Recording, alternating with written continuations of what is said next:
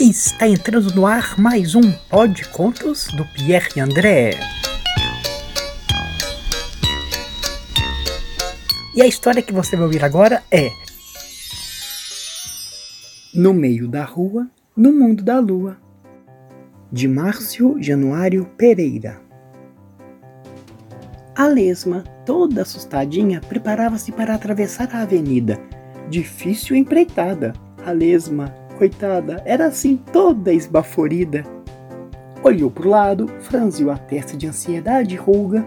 No meio da pista, sem que ela visse, uma tartaruga e seu passinho triste cruzava a rua. O tempo curto, a rua longa, o sol a pino. No meio do caminho, como se a esmo lá vinha a lesma. No meio da rua, como que no mundo da lua, lá vinha a tartaruga. E assim, num repente, num breve instante, a lesma se viu diante da estranha transeunte. Ora, ora, não pergunte de quem foi a culpa da trombada dessas duas malucas. Só se sabe que a tartaruga nada sofreu. O seu casco duro é um escudo seguro e ela não se deu mal.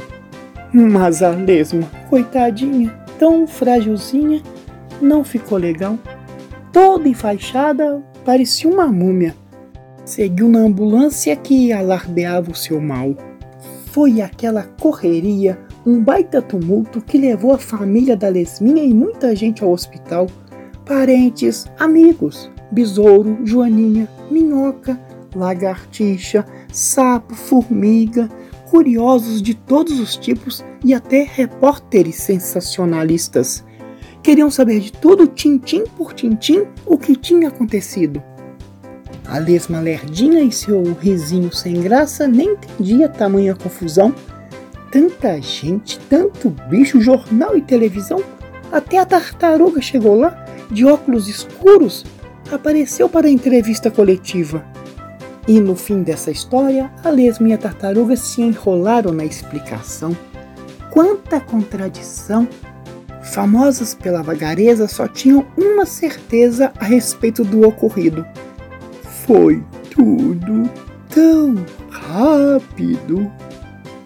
E de fato, foi tão rápido tudo que ainda está meio confuso o que aconteceu naquela rua. Cada um deu uma versão. E você? Qual é a sua? E essa história entrou pela porta da sala e saiu pela janela. Se você gostou, aguarde a próxima. Quem sabe mais bela.